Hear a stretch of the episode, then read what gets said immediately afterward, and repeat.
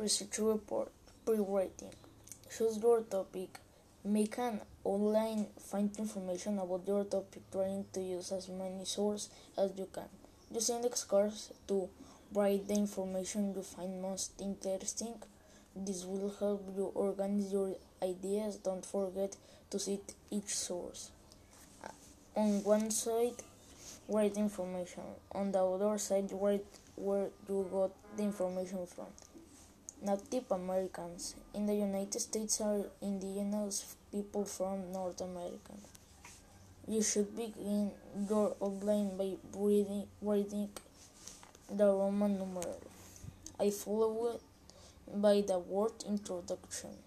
From the information on the index cards, choose the one that will be your strong statement. This is how you will tell the reader why it is important to read this essay. Try to add details that will support the main ideas. Now, remember that online is only to help you write your final essay. You do not have to write every paragraph in detail, just the main idea you can add to it later on.